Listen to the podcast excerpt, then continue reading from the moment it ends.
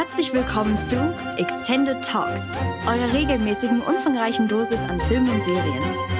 Zweimal monatlich entführen euch Abraham und Pierre in die Weiten der Filmkunst. Vom Nischenwissen bis hin zum großen Mainstream. Viel Spaß bei der neuen Folge. Hallo und herzlich willkommen im neuen Jahr 2022.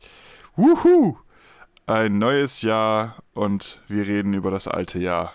Da viel besser kann das doch eigentlich nicht laufen.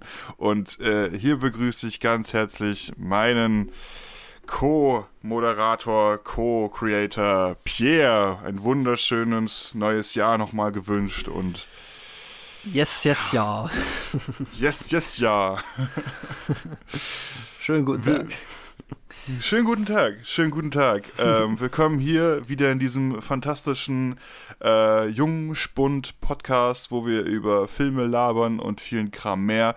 Ihr findet uns auf den üblichen Plattformen, die es so gibt. Und unser heutiger Anspruch ist, über das letzte Filmjahr so ein bisschen zu reden. Wir haben aber auch so ein paar News für euch, auch ein wochenaktueller Start. Aber um hier einfach ganz frisch und direkt reinzugehen, will ich dir die wichtigste Frage stellen, Pierre. Welchen mhm. Film hast du denn zuletzt gesehen? Welchen Film habe ich das gesehen? Ich habe gestern Jackass 2 geguckt. Das war tatsächlich Oho. der letzte Film, den ich gesehen habe. Ähm, ich hatte, ich hatte, wir hatten Besuch und dann haben wir den zweiten Teil geguckt, weil der Besuch, der kannte nur den ersten und den dritten und den zweiten noch nicht. Dann haben wir den zweiten geguckt und hatten jede Menge Spaß. Uh, spannend. Also an mir ist leider die Jackass-Reihe irgendwie immer vorbeigegangen, aber ich habe das richtig im Kopf. Das ist doch quasi diese Stunt-Challenge, mehr oder weniger, ne? Wo richtig verrückte Stunts abgezogen werden, oder? Also Oder verwechsel ich das Ja, so, so, ungefähr. Also es sind, es sind Stuntmen, also es ist eine Truppe aus, bestehend aus Stuntmen und die machen halt ganz viel Blödsinn, kann man sagen. Also so verschiedene verrückte Sachen. Und manche sind halt lustig und manche sind aber auch ein bisschen übertrieben. Also manche, da denkt man sich halt so, okay, warum? Also da gibt's manche, die sind schon ein bisschen über der Grenze, kann man schon sagen. Das ist schon ein bisschen heftig. Gibt es die gerade irgendwo zu streamen? Hast du da Informationen zu für unsere Zuschauer? Wer die noch nicht ähm, gesehen hat? Oder? Zum Stream leider nicht, nur zum Leihen und zum Kaufen. Also, ah, leider. okay. Also Amazon dementsprechend. Ähm, genau, Amazon, ja. Alles klar. Ja, ich, ich muss mir die, glaube ich, auch nochmal reinschauen. Nochmal, äh, äh, muss mir, glaube ich, mal anschauen, was das so für Kram ist, der da auf mich zukommt. Ähm, spannend. Ähm, ich mach mal weiter. Ähm, hm. Ich habe ihn vielleicht nicht unbedingt zuletzt gesehen, aber ist einer der aktuelleren Filme, die ich zuletzt gesehen habe. Und ich weiß auch, dass du ihn auch schon gesehen hast, deswegen können wir ja darüber auch ein bisschen quatschen. Nämlich Scream oder ah.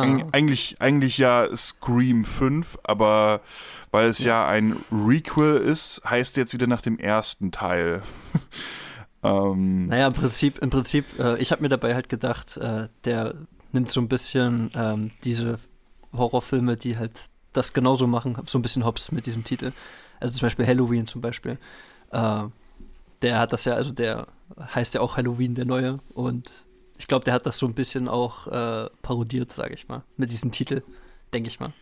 Es hat ja, schon also, so eine Dopp Doppeldeutigkeit, glaube ich. Ja, also Scream war ja schon immer so eine Filmreihe der Metaebenen, könnte man ja sagen. Genau. Ähm, ja. Und führt es auch sehr gut weiter, muss ich persönlich sagen. Also, mhm. das ist, ich, ich gehe an den Scream-Film eher so ran. Ich habe keine Ahnung, viele Menschen erwarten irgendwie ernsthaften Horror von der Reihe. Ich muss ganz ehrlich sagen, ich habe die habe diese Horrorreihe halt nie als Horrorreihe, sondern eher als große Satire-Reihe wahrgenommen. Also gerade ähm, je fortschrittlicher diese Fortsetzungen wurden, desto mehr hat es danach gerochen. Also der, der ja. erste Teil war ja so ein Meta-Kommentar auf das damalige Horror-Kino. Ähm, mhm. Der zweite hat dann halt dieses Rachemotiv äh, schön hops genommen. Na, und ähm, halt auch Fort Fortsetzungen. Also die Fortsetzungen insgesamt, also die haben ja auch genau. innerhalb der Filme immer, die haben ja Randy, diesen Me Mega-Nerd, der uns halt auch ja. immer die Regeln für den jeweiligen Teil so ein bisschen feststeckt. Dann gibt's Teil 3, der halt Hollywood ganz schön hops nimmt. Ähm, und das ist, das ist mir, weil ich vor kurzem den dritten erst wieder gesehen habe, ist mir auch aufgefallen, dass Harvey Weinstein einen Film produziert hat, in dem es darum geht, dass Produzenten, Produzenten ihre Macht gegen sexuelle Leistungen ausnutzen. Ähm, das ist so eine Metaebene, wo ich halt nicht mehr weiß, der, boah, äh, das hat meinen Kopf gefickt, muss ich sagen. Ähm, ja. Und dann Teil 4 war natürlich so ging natürlich sehr viel um diese Nachahmungstäter und um Social Media auch auf einer bestimmten Basis. Ja. Während äh, sich jetzt Teil 5 halt wieder vermehrt ähm, wieder sehr viel mit Filmfranchises und Fortsetzungen rumschlägt. Ähm, sehr erfolgreich, wie ich finde. Und ich glaube, einer der Meta-Gags, die ich jetzt schon für die Zuhörer so ein bisschen vorwegnehmen will, ähm, diese Stab-Reihe, diese filminterne Stab-Reihe, hat in Scream 5 irgendwie acht Teile und viele ja. sehen den achten Teil als schlechtesten an. Und im Film wird gesagt, dass der achte Teil von Ryan Johnson gemacht wird. Ähm, und da gibt es so viele Verbindungen. Also da war mein Nerdherz einfach sehr, sehr glücklich, weil ich mich äh, weil ich mich da die ganze Zeit feiern konnte. Also von den Meta-Ebenen her, die hier bedient werden, war ich sehr zufrieden. Und ja, was war so dein Eindruck von dem neuen Scream? Ähm, also, also das Ding ist, äh, ich fand die Auflösung des Täters oder der Täter fand ich ein bisschen, ah, okay, Plump. kann man machen. Plump, ja. Ähm, aber so im Großen und Ganzen hatte mir gut gefallen. Ich finde auch, dass an sich die ganze Scream-Reihe so das bisher einzige Horror-Franchise ist, was noch keine Rohrkrepierer drin hat. Also Auf jeden Fall viele Horror-Franchises, die viel, mehrere Teile haben und ich finde so Scream so sticht da so ein bisschen heraus, weil die bisher noch keinen haben, der wirklich schlecht ist. Also es ist immer entweder spitze, klasse bis gut halt. Ja. Also, ja, ich, da stimme ich dir auch vollkommen zu. Also alle auf einem sehr guten bzw. guten Niveau. Ähm, mhm. die, und jeder Film hat so seine eigenen Qualitäten, finde ich. Ähm, spielen alle in einem Bereich, wo ich sagen würde, ey, no fucks given. Ähm, und ich fand es auch sehr schön, die alte Garde wiederzusehen äh, von Neville Campbell, ähm, David Arquette und Courtney Cox. Ähm, und ich muss sagen, so vom, vom Slasher-Style her war der überraschend, also war der, war der für mich nicht hart genug, muss ich ganz sagen. Also gerade im Kontrast mhm. zu den Scream-Filmen davor ich finde es ein bisschen komisch, weil die Medienlandschaft in der Kritik sagt genau das Gegenteil, aber ich sehe es genau andersrum. Ähm, es, äh, und, und eine, es gibt eine Sequenz, es gibt eine Sequenz, die möchte ich hervorheben, die fand ich grandios gemacht. Ähm, Wes, äh, der, Charakter heißt Wes, was äh, an sich halt schon eine übelst krasse Verbeugung ist vor Wes Craven. Ähm, innerhalb Craven, des ja. Films, das ist sehr schön gewesen, das hat mir sehr mein Herz erwärmt, aber es gibt eine Sequenz, da ist einem bewusst, der Killer müsste vorm Haus oder im Haus sein. Und mhm. Wes tingelt da so in der Küche, im Esszimmer und im Wohnzimmer so ein bisschen rum. Und das ist so eine der Sequenzen, die mir am besten im Kopf geblieben ist, weil da einfach die Erwartungshaltung des Zuschauers die ganze Zeit richtig gefickt wird. Ähm, weil man, da, da gibt's, da wird auch mit Musik gespielt, auch mit der Kamerafahrt. Das ist, glaube ich, eine lange Kamerafahrt und immer sieht man irgendwie, dass hinter ihm was geschlossen ist. Er macht die Kühlschranktür auf und dann schwellt die Musik an und wir erwarten, dass da gleich der Killer mhm. steht. Er macht die Kühlschranktür zu, da ist niemand. Und, das, und das passiert irgendwie und das passiert irgendwie so drei, vier Mal in dieser Szene drin. Richtig, richtig ja. böse. Und dann bist du schon so auf dem Trichter. Es kann eigentlich nichts mehr passieren. Also jetzt habt ihr uns so hoffe, ich habe genommen, jetzt kann ich das nicht mehr ernst nehmen. Und dann setzen sie noch mal richtig einen oben drauf. ähm, das fand ich, äh, keine Ahnung, der hat, hat auch, auch sehr so diese, diese, diese klassischen Horrorfilme, die halt auch sehr mit dieser anschwellenden Musik arbeiten, so ein bisschen verarscht. Das fand ich ganz angenehm. Also ich, ich muss sagen, ich hatte mit dem neuen Scream sehr viel Spaß im Kino. Ähm, der Film ist bei weitem nicht perfekt. Da gibt es so ein mhm. paar Probleme auf jeden Fall, dramaturgischer Sicht, aber auch so ein paar Plotholes, über die man ein bisschen drüber stolpert. Ähm, leider. Ja. Ähm, aber man macht mit dem auf jeden Fall nichts verkehrt. Man wird mit dem eine gute Zeit haben. Und wenn man die anderen Scream-Filme bisher mochte, wird man auch den, glaube ich, mögen. Oder was meinst du? Ja, auf alle Fälle. Also wie gesagt, ich habe mich echt gut unterhalten gefühlt. Ähm, die beste Stelle für mich war das mit der äh, Fackelübergabe, sozusagen. Ja. Und ja. Ähm, äh, was ich halt, also ich finde halt auch schön, dass man auch Charaktere wieder zu, zu, Gesicht bekommen hat, die man halt sehr selten gesehen hat. Zum Beispiel aus dem dritten Teil, die Schwester von Randy, die kam ja auch wieder vor, auch wenn es nur ganz kurz war. Korrekt, ähm, ja.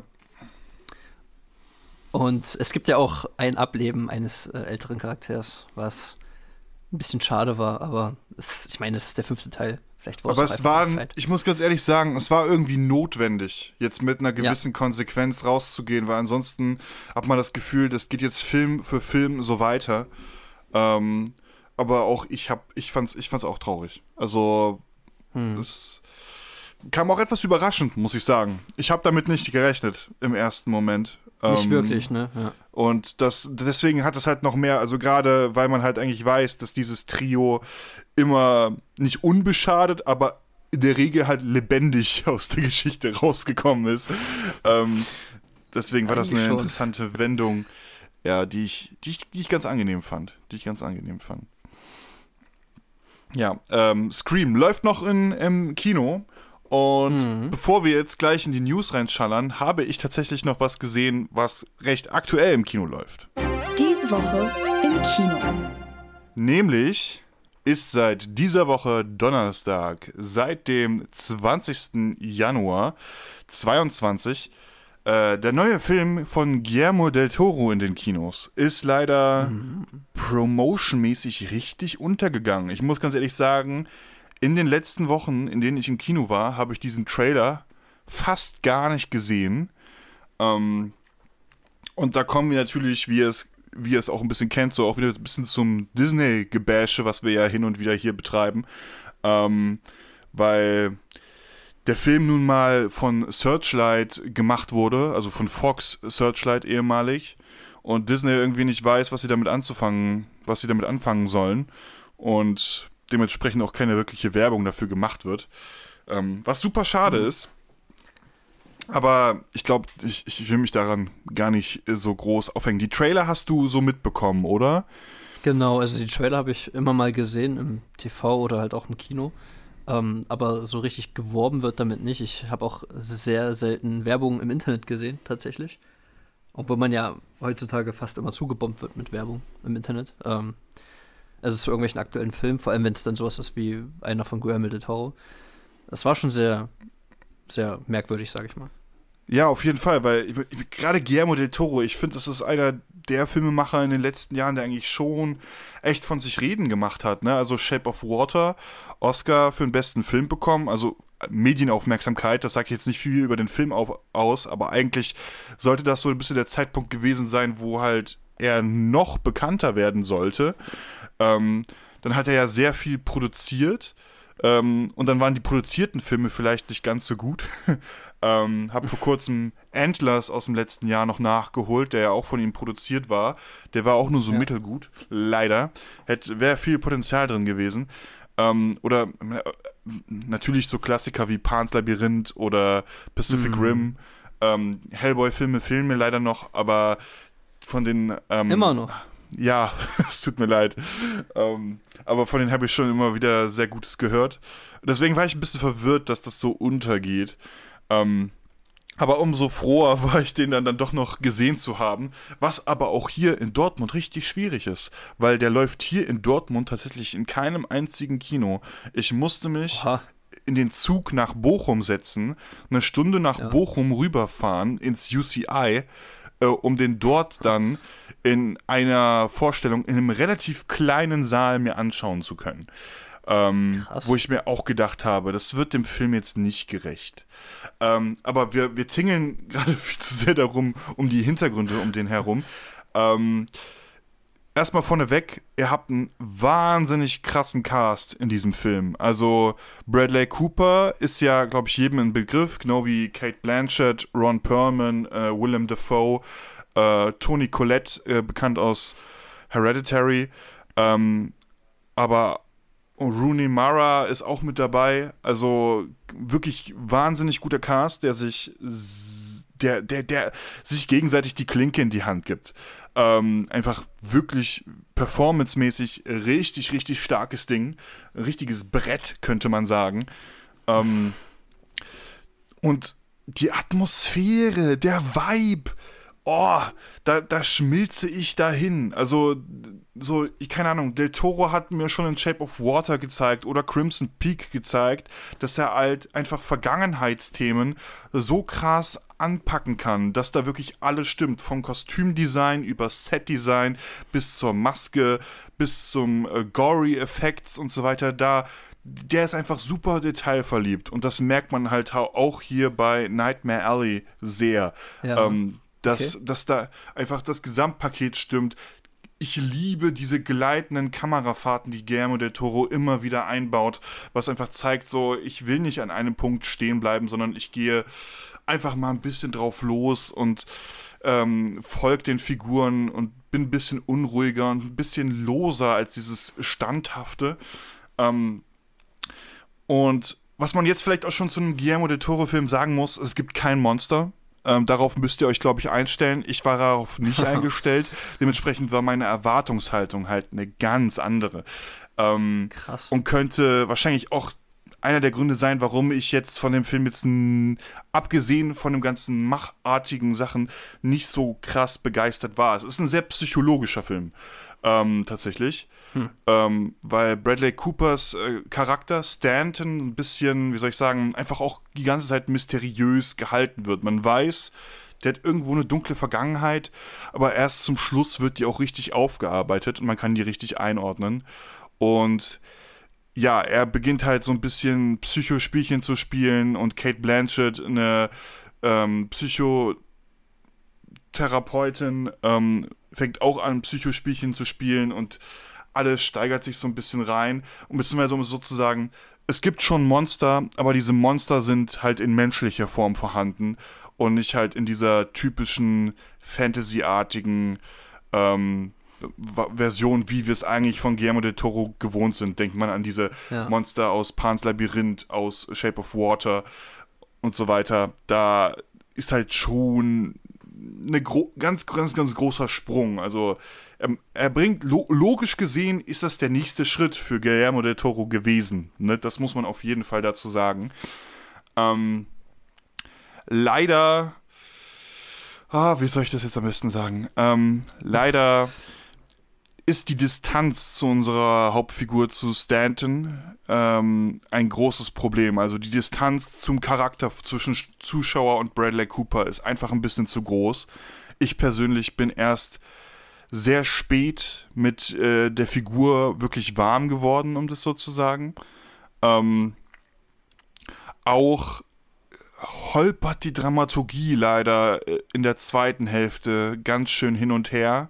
Und es gibt so einen richtig faszinierenden Teil. Ich glaube, das ist so die erste Dreiviertelstunde, das spielt auf so einem Jahrmarkt, wo halt ganz viele Trickkünstler da sind. Ne? Rooney Mara, spielt halt so eine, die die ganze Zeit so Stromschläge aushalten kann. Willem Dafoe hat so einen ähm, Menschen eingesperrt, den er halt als Monster inszeniert. Und Ron Perlman ist irgendwie der stärkste, stärkste Mensch auf der Welt, wobei wir alle natürlich ganz genau wissen, dass er ganz viel faked und so weiter.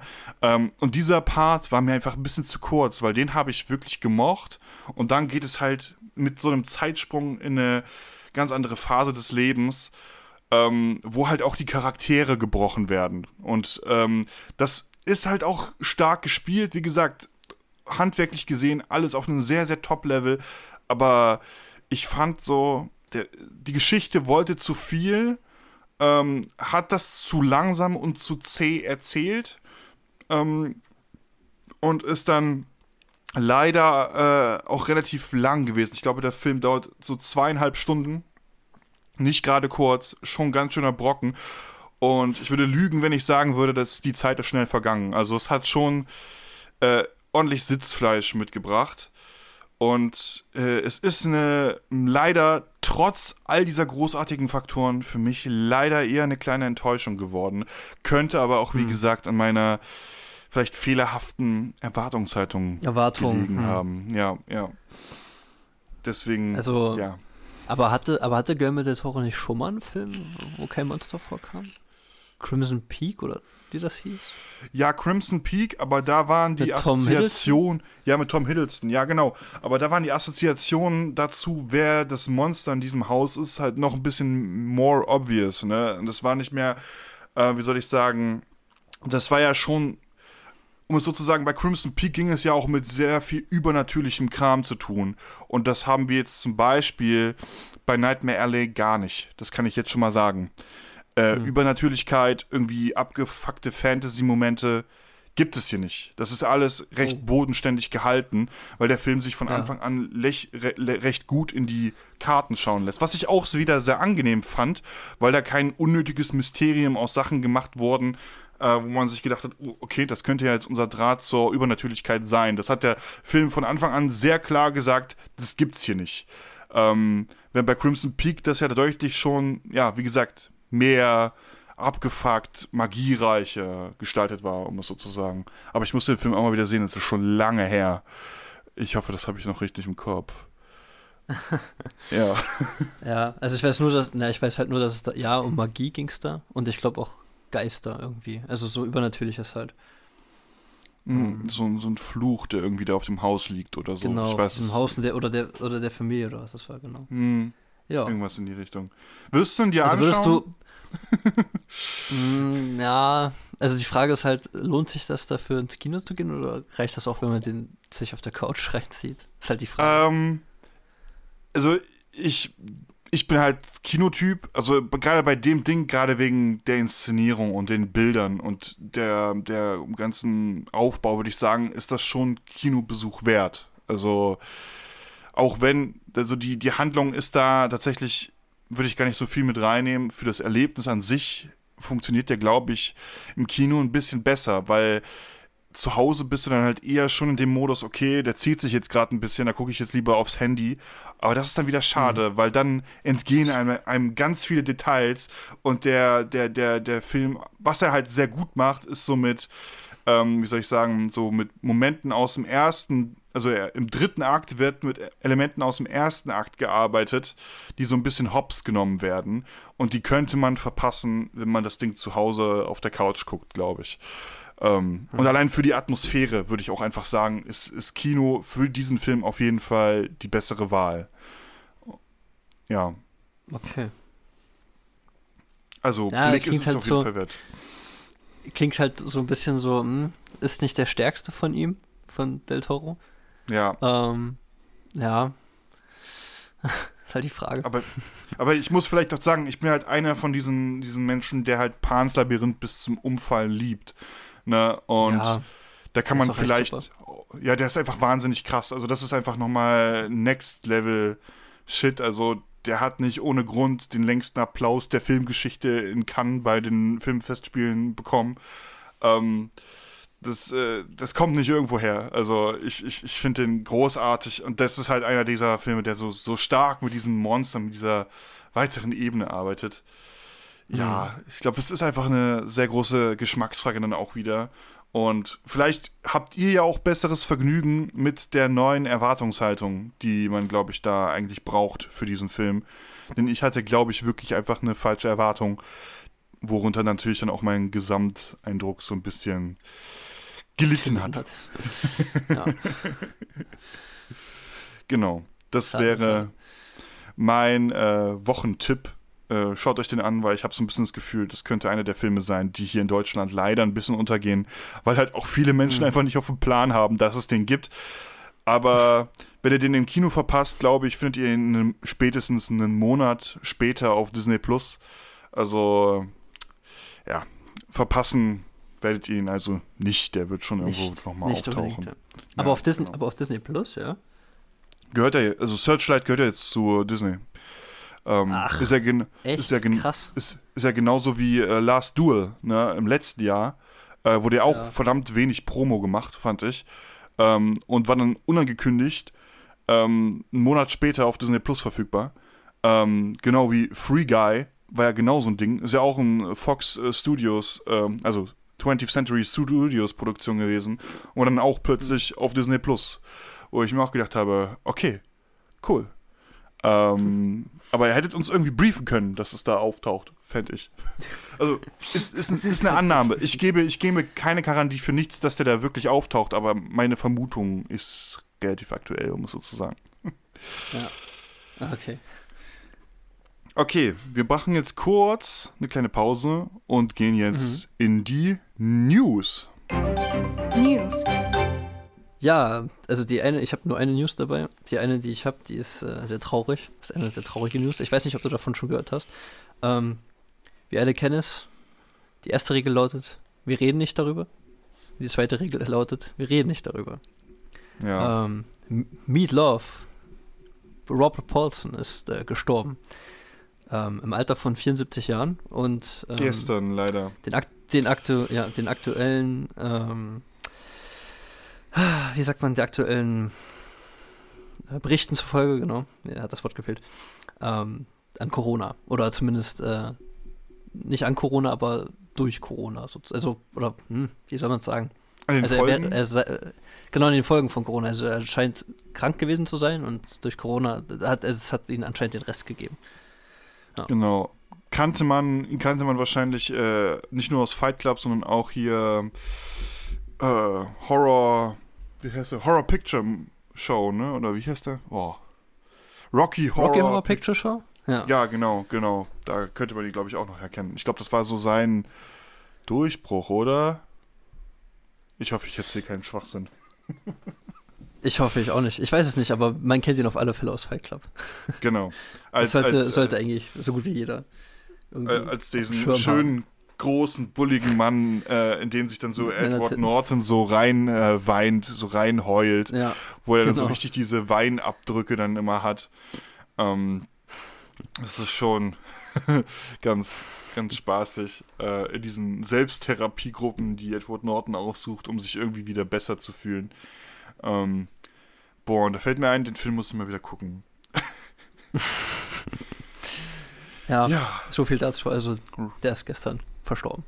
Aber auch echt jung eigentlich. Recht jung, muss man echt sagen. 70 oder so war es in die Dreh, ne? 74, also, genau. 74, genau. Ja, ähm, ich habe auch was mitgebracht, äh, was nicht unbedingt traurig ist, aber wo man natürlich auch wieder ein bisschen die Augen verdreht, um es so zu sagen. Äh, es gibt neue Starttermine für die Mission Impossible Filme mit Tom Cruise. Ach, Teil 7 und 8, ne? Ja. Teil 7 und 8 sind jetzt beide verschoben worden. Teil 7 wird jetzt doch Aber erst heftig, 2023 ja. in die Kinos kommen und mhm. 8 wird erst 2024 in die Kinos kommen. Ähm, zusätzlich dazu wurde auch äh, A Quiet Place 3 verschoben. Ähm, der ist äh, jetzt auch 2023, also sollte am 31. März 2023 kommen, aber kommt jetzt erst im September 2023. Ähm, das bedeutet halt wieder, boah, also ich, ich, muss ganz ehrlich sagen, es ist, es ist ein Stich ins Herz für mich, weil ich hatte mich dieses Jahr einfach auf Mission Impossible 7 wirklich gefreut. Äh, oh ja. Hab gedacht, wir kriegen das mal so einen richtigen Sommerblockbuster wieder. Mhm. Mensch. Ähm, das, äh, das ist schade, nicht, ne? Super schade. Das, äh, ich, äh, über das letzte Kinojahr reden wir ja gleich nochmal ein bisschen ausführlicher, aber ich, hm. fänd, ich hab, habe gefunden, so letztes Jahr haben wir halt sowas wie Mission Impossible 7 wirklich so ein bisschen vermisst, gerade in der Sommerphase. Ähm, mhm. Was quasi so Qualitäts-Action-Kino betrifft. Aber ich schätze, du als Action-Freak hast dich ja auch da irgendwie deine Favoriten irgendwie gefunden.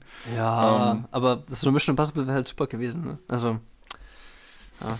Auf jeden Fall. Gerade weil ich den sechsten Teil ja über alles liebe äh, und fantastisch fand, äh, hätte ich mich jetzt sehr gefreut. Hm. Da nochmal. Ach, Mensch. Das Ding ist halt, ich weiß auch gar nicht, wurden die Back-to-Back -back gedreht, Teil 7 und 8, oder doch separat? Ich glaube, halt die, die, werden, Frage, ne? ich glaube, die sind gleich, also das ist jetzt auch nur ganz, ganz schlimmes Halbwissen. Da möchte ich jetzt äh, nochmal dazu sagen, das, da solltet ihr jetzt nicht unbedingt Vertrauen reinstecken, aber ich glaube gehört zu haben, dass die Teil 7 und 8 parallel zueinander gedreht haben. Also beziehungsweise mhm. natürlich erst Dreharbeiten für Teil 7 und dann Dreharbeiten für Teil 8 angesetzt haben. Ähm, weil das ja auch irgendwie genau wie Teil 5 und 6 von Mission Impossible halt eine zusammenhängende Story sein soll. Ähm, aber ganz äh, schwieriges Halbwissen. Ähm, ganz schwierig. Guck da bitte selber, guck da bitte selber nochmal nach. Das äh, bin ich jetzt leider selber nicht genauso im Fach drin, um es so zu sagen. ähm, könnt, ich kann mich auch irren. Ähm, ja, wir möchten ja hier die richtigen News betreiben. ja, ja. Genau. Aber krass, Und aber vor allem auch so, radik so radikal, ne? 2024 dann Teil 8, das ist schon. Also, ist ja um ein Jahr, ne? Also Teil 7 zumindest glaube ich. Und ich weiß jetzt vor allem nicht, woran das liegt, weil die Dreharbeiten sind ja abgeschlossen geworden.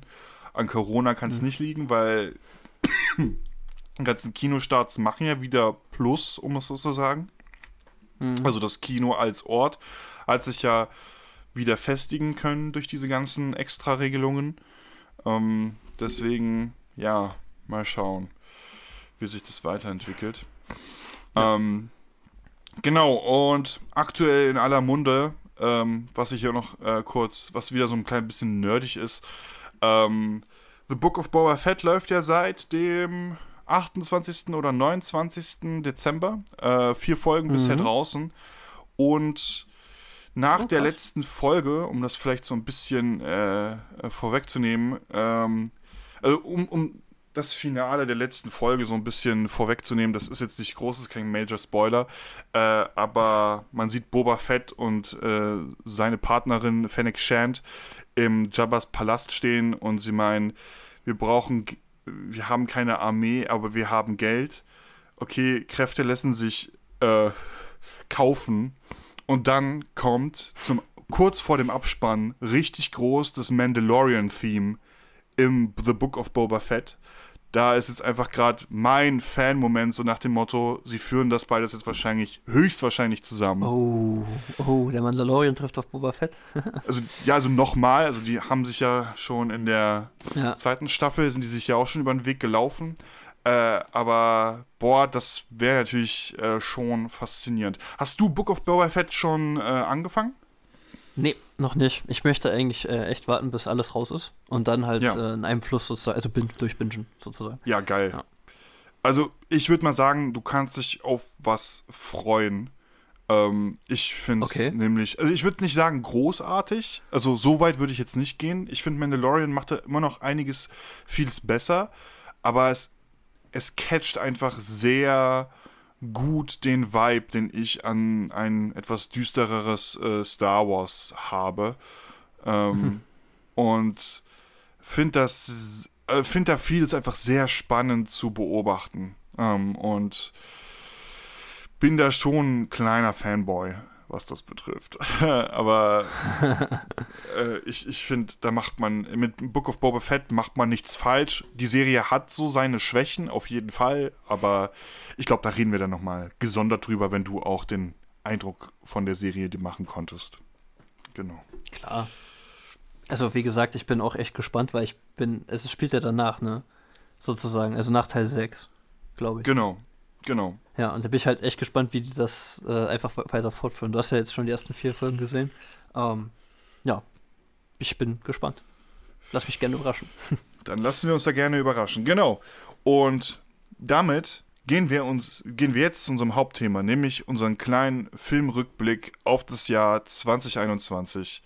Bis gleich. Die besten Filme.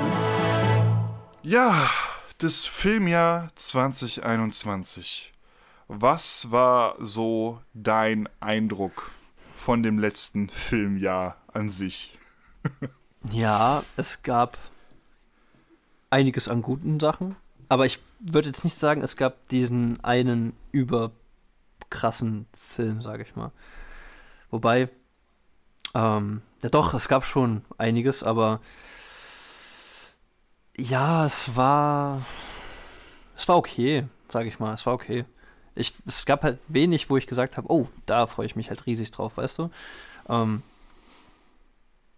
mhm. Durchwachsen würde ich vielleicht sogar sagen. Durchwachsen. Man muss halt sagen, man muss sich halt mit dem zufrieden, mit, mit, man muss sich halt mit dem zufrieden geben, was so kommt. Und ähm, also von dem größten Teil. Und ähm, ja, es gab einiges Großes, aber es gab halt auch sehr viel Schrott, ne? Oder zumindest okaye Sachen. Also man muss halt gucken, was man sich, also ich habe mir jetzt so ein paar Sachen aufgeschrieben, die ich gut fand. Ähm, es sind halt aber auch leider Sachen dabei, die ich noch gar nicht gesehen habe, die ich auf jeden Fall noch nachholen will. Ähm, unbedingt nachholen will. Und ja. Ja, wie war dein Eindruck denn so im Großen und Ganzen jetzt erstmal so? Also ich finde, durchwachsen ist das ist das sehr gute Wort, was du da gefunden hast. Und an dieses Wort würde ich mich einfach anschließen, weil, sagen wir mal so, es waren, es waren, es waren große Blockbuster angekündigt, die dann letztendlich leider doch sehr schwach ausgefallen sind. Ähm, hm. Es gab Filme, wo die Erwartungshaltung bei mir relativ hoch war, die dann ihr Ziel auch nicht wirklich einhalten konnte. Ich glaube, mein Hauptkeyword ist, was das betrifft, ein bisschen James Bond fällt da auf jeden Fall mit rein. Ähm, ja. Und auch äh, Spider-Man 3 fällt da bei mir auch so ein bisschen mit rein als Ent Enttäuschung. Und äh, man darf aber halt auch nicht vergessen, wir hatten schon ein paar wirklich großartige Titel aus dem letzten Jahr, die dann aber eher, also klar, ich glaube, Dune war, glaube ich, bei uns beiden so einer dieser Filmtitel, auf den wir uns schon irgendwo gefreut haben, ne? wobei man natürlich auch wieder so eine Grundskepsis mitbringt. Ähm, mhm. Weil man halt natürlich nicht weiß, äh, nach äh, Lynch-Versuch, ob der dann auch so funktionieren kann. Ähm, beziehungsweise, was für dich ja Lynch, so ein bisschen Alter, das Film war. Was, also was, wo ich weiß, so, dass das für dich so ein bisschen das Highlight war, das war natürlich die äh, Zack Snyder's Justice League. Kam ja auch aus dem letzten ja, Jahr. Ähm, das stimmt. Und, äh, und da gab es aber halt auch wirklich so Totalausfälle. Also wirklich, äh, ich, äh, keine Ahnung, äh, kann ich ja jetzt schon mal anteasern. Äh, Matrix Resurrections ist bei mir definitiv nicht in der Top-Liste. Also, um das so zu sagen, genau wie Godzilla vs. Kong äh, oder ja. der wahnsinnig gute, wie ihn viele Kritiker genannt haben, Marvels Eternals. Ähm, da ist einfach. Also nicht wirklich so also der Funke übergesprungen. Sehr durch, durchwachsen ist wirklich das absolut richtige Wort, ja. Also was bei mir, was bei mir auch auf jeden Fall nicht in der Top Ten Liste ist, ist äh, der neunte Teil von Fast and Furious. Den habe ich mir zum Beispiel komplett gespart. Ich habe ihn gesehen. Warum es, tust du dir das an? ich weiß nicht, es gab nicht so viel Content, aber es, ey, äh, ich musste ihn gucken, nur damit ich sagen kann, äh, er ist nicht in meiner Top-Liste genau. genau. Und ja. genau, wir, wir, wir, kümmern uns jetzt um quasi um dieses neue Jahr auch ein bisschen positiv einzuleiten, natürlich auch um unsere Top-Filme 2021. Ähm, ich würde jetzt einfach ganz schnell, äh, hast du auch so ein bisschen Honorable Mentions, äh, die du kurz abhaken willst, die jetzt nicht in deiner Top 5 drin sind, die du jetzt kurz nennen Nein, würdest? Nein, ich, nee, ich habe ähm, hab aber vier Filme, die ich, also ich habe keine Honorable Mentions, aber ich habe vier Filme, die ich halt äh, noch gar nicht gesehen habe. Ähm, oh. Die ich halt kurz nennen würde. Die ich halt, ja, äh, die ich halt auf jeden Fall noch, die ich auf jeden Fall noch nachholen will. Ähm, unter anderem ist zum Beispiel, warte, ähm, ich muss auf meine Liste gucken, genau. Ähm, Judas and the Black Messiah, den habe ich noch nicht gesehen.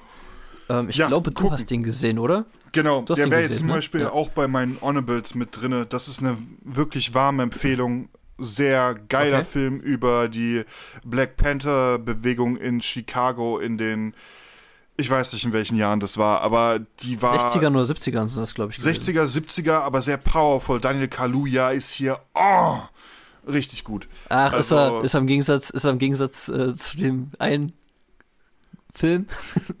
Black Panther, ja, ja, ja, ja. Ist, hier ist er wieder richtig zu neuer Stärke aufgekocht. Und der Film Krass. ist auch einfach okay. sehr, sehr spannend, aber auch sehr, sehr gnadenlos. Also ja, auf hm. jeden Fall noch anschauen, Pierre. Okay, okay. Dann, dann merke ich mir den auf jeden Fall. Wie gesagt, das sind vier Titel, die ich noch nicht gesehen habe, aber die ich auf jeden Fall noch gucken will. Ähm, dann habe ich drin äh, Many Saints of Newark. Das ist so dieser ähm, Prequel-Film zu der Sopranos-Serie. Den habe ich auch ähm, noch nicht gesehen. Auf den freue ich mich auch den, sehr, noch sehr. Dem. Den will ich auf jeden Fall auch noch gucken. Ähm, einfach nur aus Interesse. Dann habe ich They Want Me Dead. Der ist, glaube ich, im Original anders. Ähm, der ist mit Angelina Jolie und John Burntle zum Beispiel. Those Who ähm, Wish Me Dead von, von äh, wie heißt der Regisseur nochmal? Hier ähm, der, der das Drehbuch zu Sicario gemacht hat und Winter Taylor Sheridan, Regie geführt Taylor hat. Sheridan. Taylor Sheridan, genau. Ich weiß halt nicht, wie der ist. Ich habe von vielen gehört, der ist gar nicht mal so gut. Aber ich mochte ähm, den auch nicht. Ja, ich. ich ach, so, du kennst den. Ich, ich habe ihn gesehen, aber ich mochte ihn nicht. Äh, guck ihn dir mal an. Guck ihn dir mal an. Okay. Aber okay, mach ich. Äh, ich habe ihn, ich muss ihm sagen, ich habe ihn halt äh, nicht, äh, der lief glaube ich nicht im Kino. Der wurde auf Sky Ticket äh, zweitverwertet. Ähm, ja. und da habe ich ihn halt gesehen und okay. der Film macht leider viel zu viele Fehler, meiner Meinung nach. Ähm, aber okay. macht dir da selber Schade. einen Eindruck von? Macht dir selber einen ja. Eindruck von? Also da hat jemand, jeder, glaube ich, nochmal einen anderen Geschmack. Ja. So, und jetzt wirst du mich wahrscheinlich umbringen. äh, ja, ich habe Dune immer noch nicht gesehen. Du, das ist, äh, das trifft sich gut, weil ich habe mir jetzt zu Weihnachten die, die Blu-ray geholt. Ähm, die okay. kann ich dir mal zuschicken. Ähm, dann musst Kannst du gerne machen, aber ich hatte eigentlich vor mir, äh, ich hatte eigentlich vor mir den zu holen und den noch zu gucken, aber ich weiß nicht, ich, ich habe keine Ahnung, woran es liegt, warum ich nicht, äh, noch nicht dazu gekommen bin, den zu gucken. Ich kann es echt okay. nicht sagen. Aber da können wir dann gleich in meiner Top 5 ein bisschen über kann ich dir so ein ich bisschen glaube, Eindrücke von dem Film noch äh, geben, ja. Ich glaube, ich glaube, ich habe einfach immer noch diesen Fadenbeigeschmack von David Lynch's Version.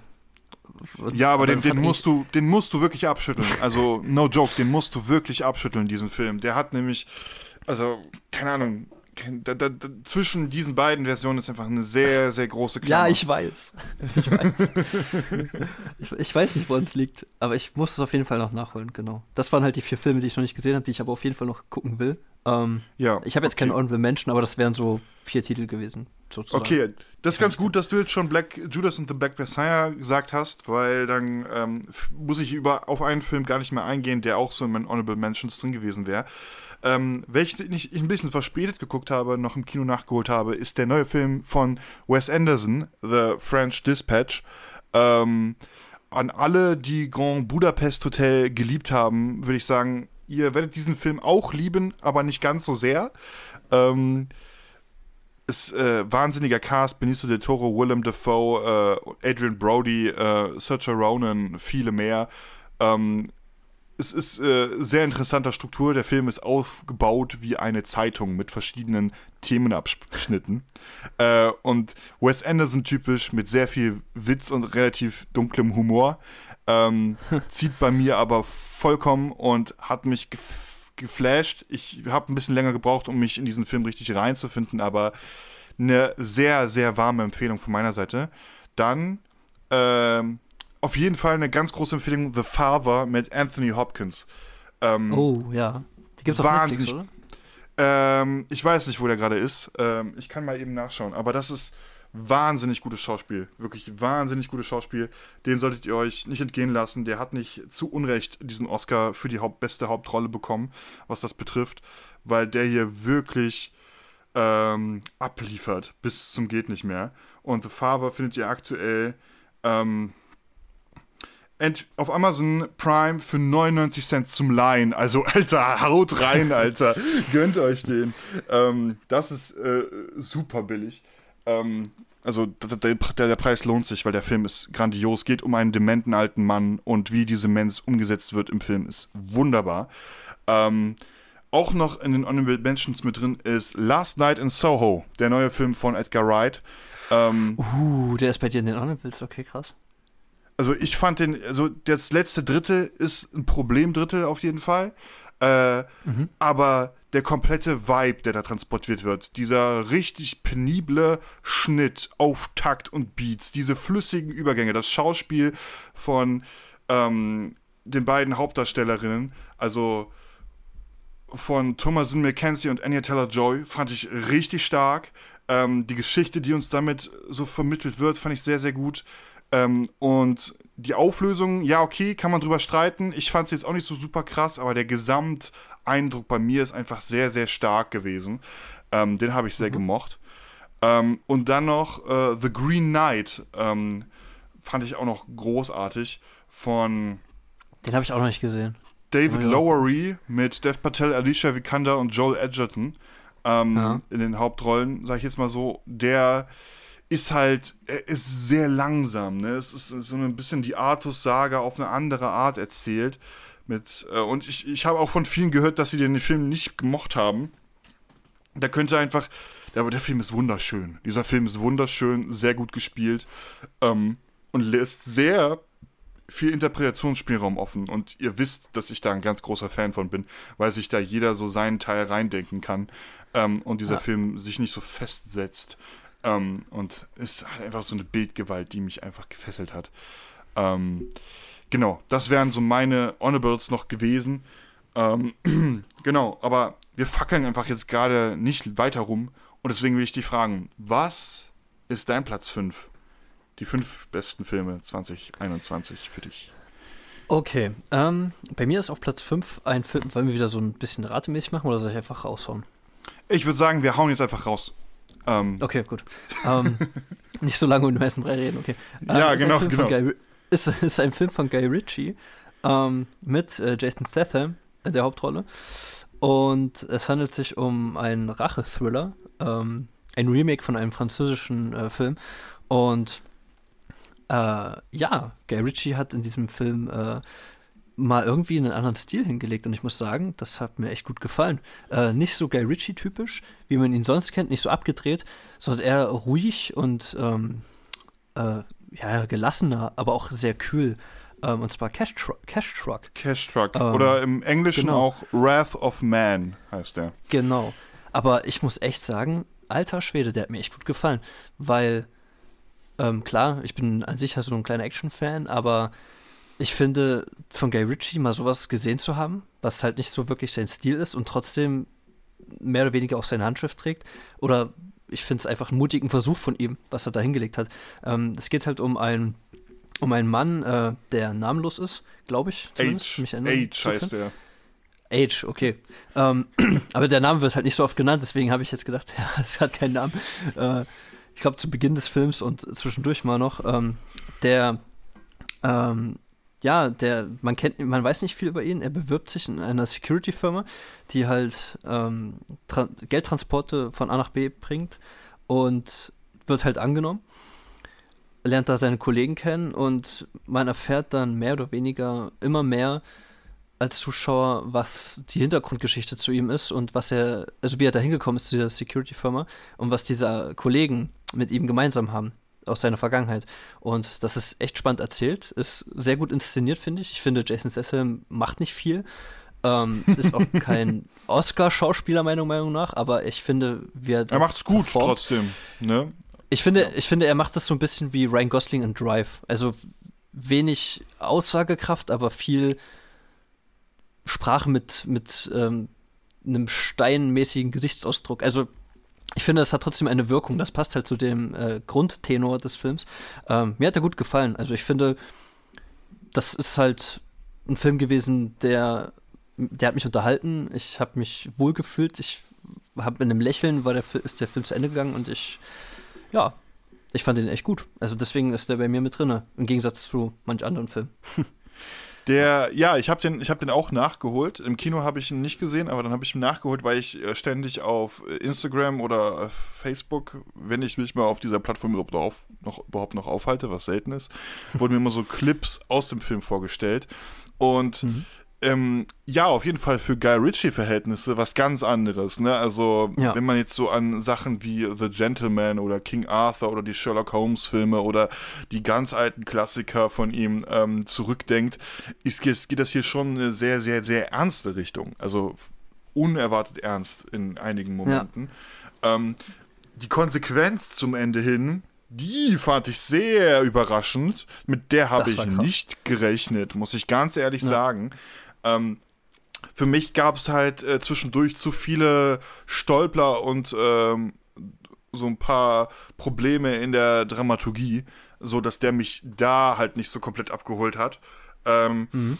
Und auch insgesamt, muss ich ganz ehrlich sagen, hatte ich mit meinem, mit dem Vibe so ein paar Probleme, aber trotzdem, so im Gesamtding kann ich schon sagen, ist es ein Ding, das kann man sich auf jeden Fall anschauen. Also ich finde, mit dem macht man auf jeden Fall nichts verkehrt, weil Totalausfall ist das auf keinen Fall. Also für Guy Ritchie ist es jetzt meiner Meinung nach nicht sein stärkster. Also da gab es schon deutlich nee, nee, das, Genau, das stimmt. Ja, das, das, das würde ich auch nicht sagen, aber ich finde halt, ähm, es ist auf jeden Fall mal was anderes von ihm, sage ich mal. Auf jeden Fall, auf jeden Fall. Und das fand ich, das fand ich wieder dann wieder sehr erfrischend irgendwie. Ähm, auch wie gesagt, wenn ich mich nicht ganz so gut reingefühlt habe wie du scheinbar, aber da ist Geschmack natürlich immer ein bisschen subjektiver. Ähm, ja. Okay. Ähm, spannend. Ich mache mal weiter. Bei mir auf ja. äh, Platz 5 ist Dune von Denis Villeneuve. ähm, Platz 5? Auf Platz 5. Ich fand, okay. da gab es äh, vier Filme, die waren äh, stärker als äh, Dune.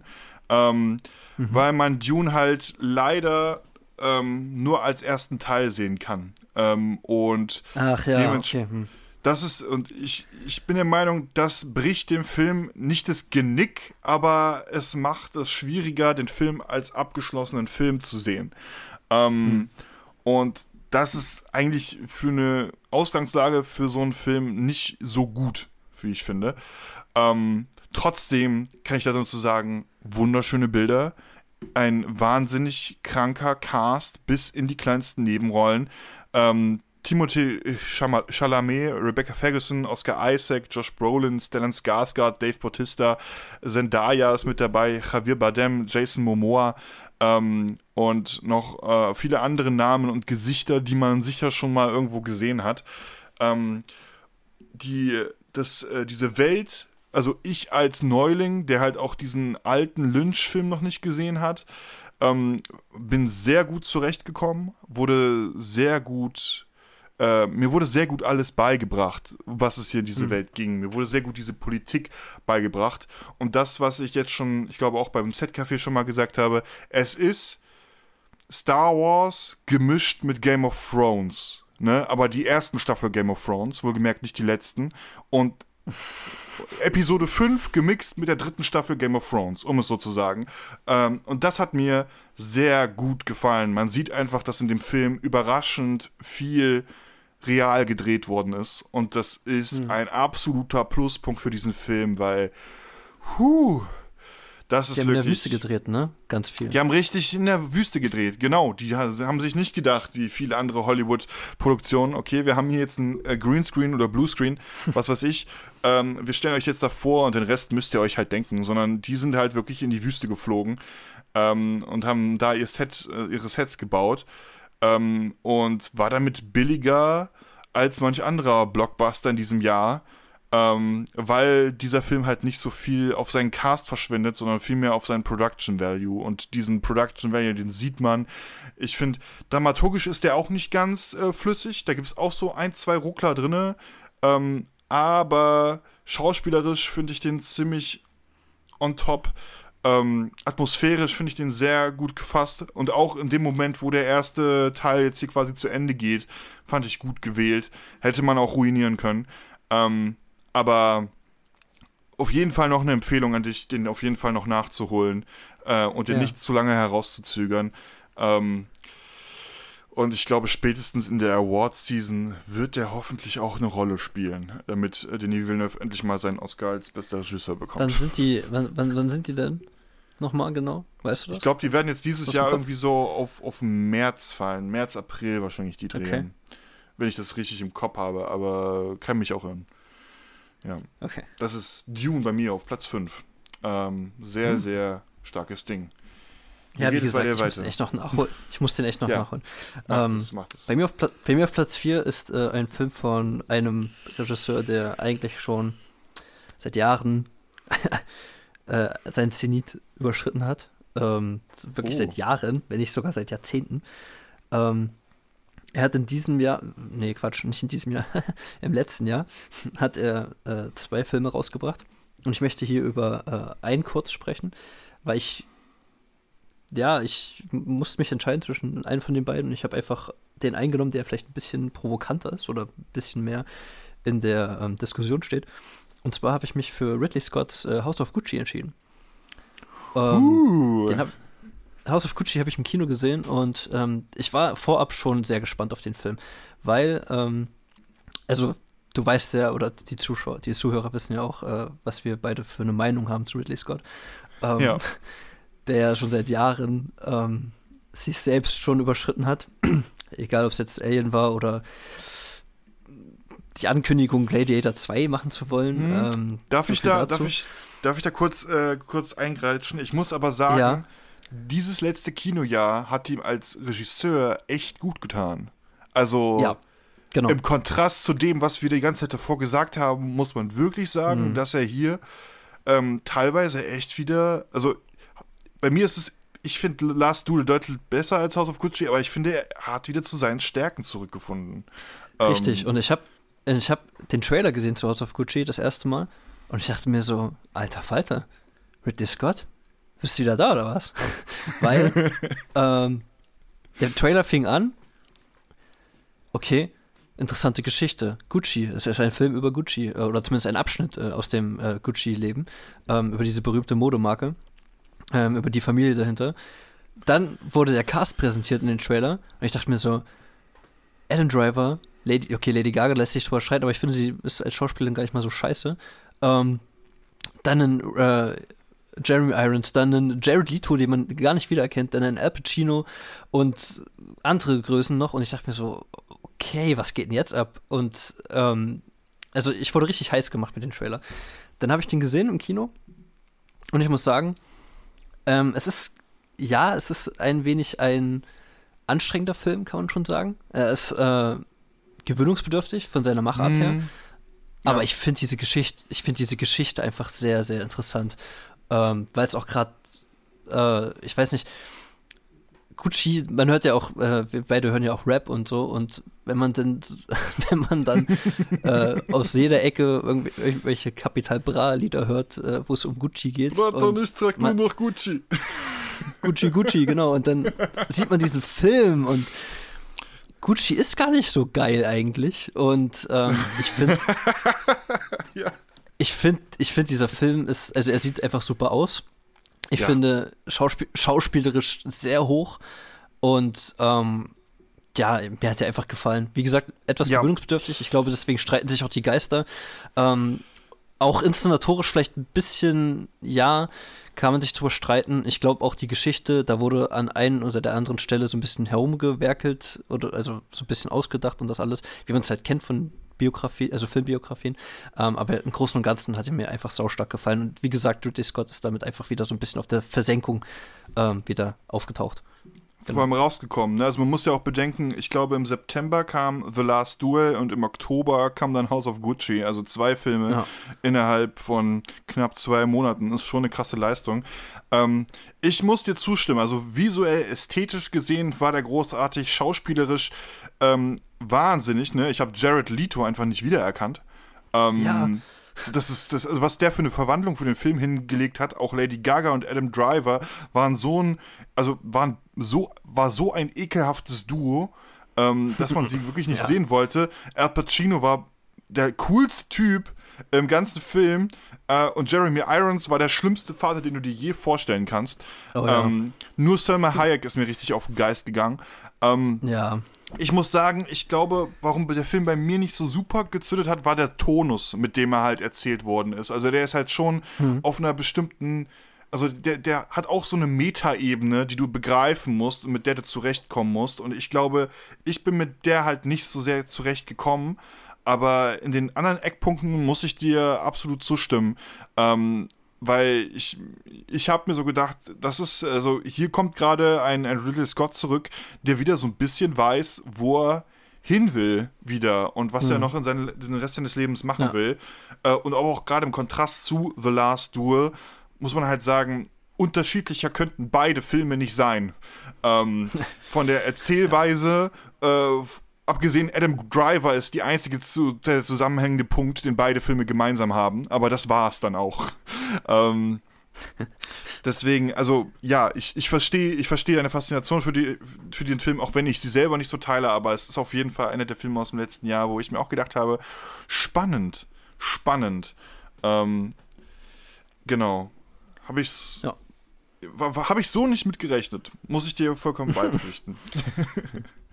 Nice. ähm, genau, bei mir geht es weiter mit ähm, einem Film, wo Mats Mikkelsen die Hauptrolle gespielt hat, nämlich äh, ah. Thomas Winterbergs Der Rausch oder Englisch Another Round oder im Original einfach nur Druck, wenn ich das richtig ausspreche, ähm, über vier Lehrer, die sich denken, ähm, lass uns doch so das Minimum, also laut einer Theorie fehlt dem Menschen irgendwie 0,5 Promille Alkohol pro Tag äh, und sie wollen die irgendwie ausarbeiten, beziehungsweise halt ständig die ganze Zeit so äh, Microdosing betreiben, um halt den Lebensalltag ein bisschen lustiger zu machen. Ähm, und ist, äh, wie soll ich sagen, eine Tragikkomödie, könnte man schon fast sagen. Also hm. auf der einen Seite sehr, sehr unterhaltsam gestaltet, aber auf der anderen Seite auch sehr tragisch in vielen Momenten, weil natürlich bei so einem Punkt, bei so einer Alkoholgeschichte natürlich so eine Sache eintritt, die kannst du einfach nicht außen vor lassen, dass es passiert, dass natürlich irgendjemand in eine Art Suchtverhalten abrutscht. Ähm, ist äh, fantastisch gespielt von Mats Mikkelsen und seinen äh, anderen äh, Schauspielerkollegen Thomas Bo Larsen, Lars Rante und Magnus Millang. Das sind die vier Lehrer, um die es primär geht. Ein fantastisches Gespann, was sich ständig in die Haare kommt, aber was auch wundervoll miteinander harmoniert. Eine Kraft, wie das Skandinav skandinavische Kino das nur selten hat. Ähm, ich bin dahin geflossen. Ich fand den wunderschön, aber auch wirklich traurig an Stellen. Ähm, und ich hatte, ich hatte, äh, glaube ich, sogar noch ein paar mehr Sachen als der normale deutsche Zuschauer, weil ich den Film auf Dänisch mit englischen Untertiteln gesehen habe. Ähm, das heißt, da ist die, ist die, äh, was hier rangeht, noch ein bisschen härter, als wenn man einfach nur die deutsche Synchro guckt. Ähm, aber ihr kennt mich da, ich habe da immer so ein Fable für Originalsprachen, gerade wenn das ähm, mhm. aus so speziellen Ländern kommt und gerade wenn es ein Mats Mikkelsen ist, dem ich einfach super gerne zusehe und der meiner Meinung nach Sag hier mal, neben ähm, ähm, Anthony Hopkins sich auch echt für den Oscar dafür äh, qualifiziert hat, ich finde. So. Ich, ich wollte gerade sagen, hat der eigentlich schon jemals, also, also zumindest nominiert? Wurde der schon mal für den Oscar nominiert? Ja, ja, nominiert, nominiert wurde der schon. Ja? Ich muss mal kurz nachgucken, ob er schon was gewonnen hat. Ja, ja, er war jetzt ja auch für diese Rolle nominiert. Ach, ähm, okay. Für, für, die, für, den, für den Oscar. Moment. Lass mich mal kurz schauen. Ähm.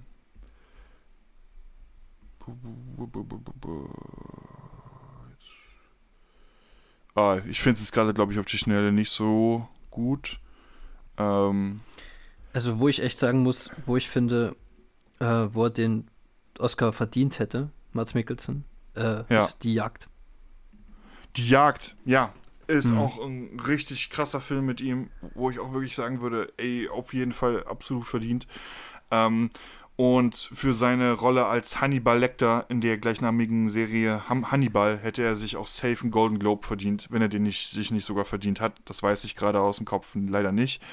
Ähm, Ey, der, der ist, die, die Jagd ist sogar von dem gleichen Regisseur von. Ja, genau, das ist der gleiche Regisseur. Krass. Die haben schon ein paar Mal zusammengearbeitet, soweit, ja. soweit ich das cool. weiß. Ähm, schon schon sehr, sehr starker Regisseur, aber halt auch, wie gesagt, ein sehr, sehr starker Schauspieler. Ähm, ich bin einfach, ja, hin und weg von dem Mann, hin und mhm. weg. Ich, ich, ich liebe den in so vielen Facetten und bin sehr gespannt auf seine Darstellung von Grindelwald im neuen Fantastische Tierwesen 3, der in diesem Jahr auf uns zukommt. Mal schauen, er soll ja mhm. Johnny Depp ersetzen. Wir werden ja. sehen, wie das wird. Das wäre mein ja. Platz 3 äh, gewesen. Äh, vier Platz 4 okay. gewesen. Ähm, mein Platz 3 ähm, ist, finde ich, auch wieder ein Film, der heraussticht, so ein bisschen. Ähm, genauso wie der bei dir eigentlich der Rausch. Ich finde, der hat schon, ist schon was Spezielles, sag ich mal. Ähm, wobei der auch von vielen hochgelobt wird, ne? Ähm, mhm. Genau, auf meinem Platz 3 ist ein Film, den gibt es bei Amazon Prime. Der ist da im Abo mit drin. Ähm, lief aber auch im Kino, zumindest in den USA, also in ausgewählten Kinos, und hat sich auch somit äh, für Auszeichnungen äh, qualifiziert war für den Golden Globe nominiert. Ob er ausgezeichnet wurde, weiß ich gerade nicht. Das könnte ich auf die Schnelle auch gerade nicht rausfinden. Mhm. Ähm, würde jetzt so ein bisschen zu lange dauern. Ähm, und ist auch im Munde für den Oscar, also als Oscar-Kandidat. Ähm, und mhm. zwar einmal für bester Film, für bestes Drehbuch und für den besten Hauptdarsteller. Und es geht um das Filmdrama von George Clooney aus dem letzten Jahr. The Tender Bar ist, äh, wie gesagt, Boah. bei Amazon Prime erhältlich. Ist von George Clooney inszeniert worden und äh, mit Ben Affleck in der Hauptrolle. Ähm, wie gesagt, äh, für den Oscar nominiert oder zumindest im Munde dafür nominiert zu werden. Ähm, Christopher Lloyd spielt mit, den kennen wir zum Beispiel als ähm, Doc Brown aus Zurück in die Zukunft. Ty Sheridan, ähm, der hat, ja, okay, er hat. Ty Sheridan ist bekannt aus äh, Filmen wie zum Beispiel ähm, Ready Player One. Ready Player weiß, One, ja. Kein, kein, besonders starker Film, aber äh, man kennt ihn halt daraus oder halt aus diesen X-Men-Filmen, wo er den Jungen äh, oder den äh, die andere Variante von äh, Scott spielt. Ähm, der spielt dort auch mit und ja, ich finde, der, das war ein sehr, also mich hat The Tender Bar so ein bisschen zurückgeschleudert zur Zeit, als, äh, als ich Good Will Hunting gesehen habe, der ja auch von Ben Affleck und Matt Damon äh, geschrieben wurde. Und es handelt sich halt um ein Filmdrama, ähm, wo es um den jungen J.R. Murringer geht, ähm, der gespielt wird von Ty Sheridan. Ähm, aber als er schon ein bisschen älter ist, es sind so mehrere Dekaden. Also einmal er als kleiner Junge dann er halt als äh, Jugendlicher, gespielt von Ty Sheridan, und dann später als Erwachsener, äh, wo er dann studiert in Yale.